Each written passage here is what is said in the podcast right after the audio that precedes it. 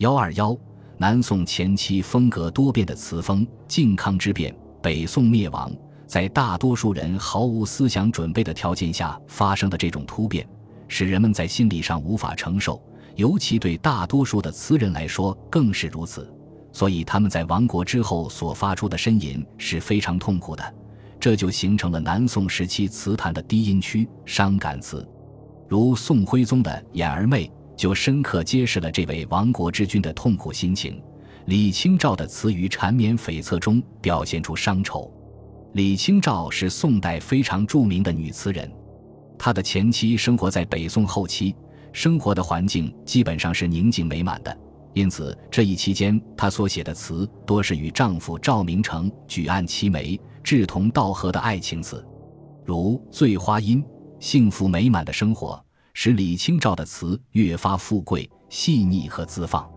但好景不长，在李清照步入中年之后，发生了靖康之变，她与丈夫随北人南下，赵明诚又不幸身亡，失去了故国故乡。亲人的李清照只身漂泊在江浙一带，她的生活充满了不幸和痛苦，因此她的词充满了痛楚的心音，如《武陵春》，物是人非之感，成为李清照后期词的特种心态和感慨。这种感慨有时是通过回忆和对比写出来的，有时则淡于过去，而主要写今日的伤感，如《永遇乐》。这首词主要以两宋元宵节的对比引出他内心的痛楚，而《声声慢》则重点放在了今日愁苦之上。这一时期的伤感词，除李清照外，还有洪浩的《江梅引》，曾纡的《金人捧玉露》和《忆秦娥》等。伤感词表达了一部分词人对现实突变的无奈和伤心。与此同时，面对外夷入侵，一些有血性的爱国将士。抗金志士发出了一种愤慨的忧国之音，这就是流行于这一时期的愤慨词。最典型的是岳飞的《满江红》，表达了作者恢复故土、还我河山的心声。同时，还有一些词人在作品中表达了对投降派的不满和愤慨。除岳飞外，这一时期的爱国词人还有李纲、赵鼎、胡权、张元干、张孝祥等。李纲是两宋之际的抗金名臣，他力主抗金，但受到投降派的排挤，因此他的词如《咏史》就表现出词人抗金的决心。在受到打击后，词人只能发出涕泪纵横的浩叹，但词人并未消沉，其愤慨的火花在许多词中均能体现出来。胡权南渡后一直受秦桧迫害，但他不顾性命与秦桧抗争。表现了他的超人胆略和气魄，如“好事尽，富贵本无心；何事故乡轻别？空使元京鹤怨，务必罗秋月。囊锥刚要出头来，不到甚时节？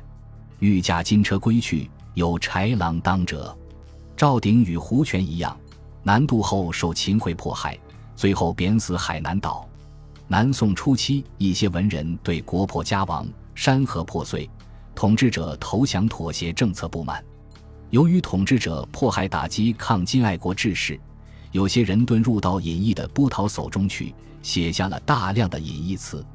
朱敦儒就是这样的词人。北宋末期，其词风偏重于旖旎和豪狂。靖康之变使他人老了许多，词风转而变为忧伤悲哀，如《相见欢》：“金陵城上西楼倚清秋，万里夕阳垂地。”大江流，中原乱，簪缨散，几时收？世遣悲风吹泪过扬州。南渡后，谢辞出仕，开始过着隐居生活。其词的内容由悲伤转向轻旷、高雅，山林气很浓，如《念奴娇·垂虹亭》：“放船纵棹，趁吴江风露，平分秋色。翻卷垂虹波面冷，初落萧萧枫叶。”万顷琉璃，一轮金剑，与我成三客。碧空辽阔，瑞星银汉争白。深夜悄悄鱼龙，灵旗收暮霭，天光相接。迎彻乾坤，全放出。叠玉层冰宫阙，洗尽凡心，相望尘世，梦想都消歇。胸中云海，浩然游尽明白。此外，隐逸词人还有向子音等。另有一些人是由爱国优势转向隐逸的，如张元干、张孝祥、叶梦得、李光等。本集播放完毕，感谢您的收听，喜欢请订阅加关注，主页有更多精彩内容。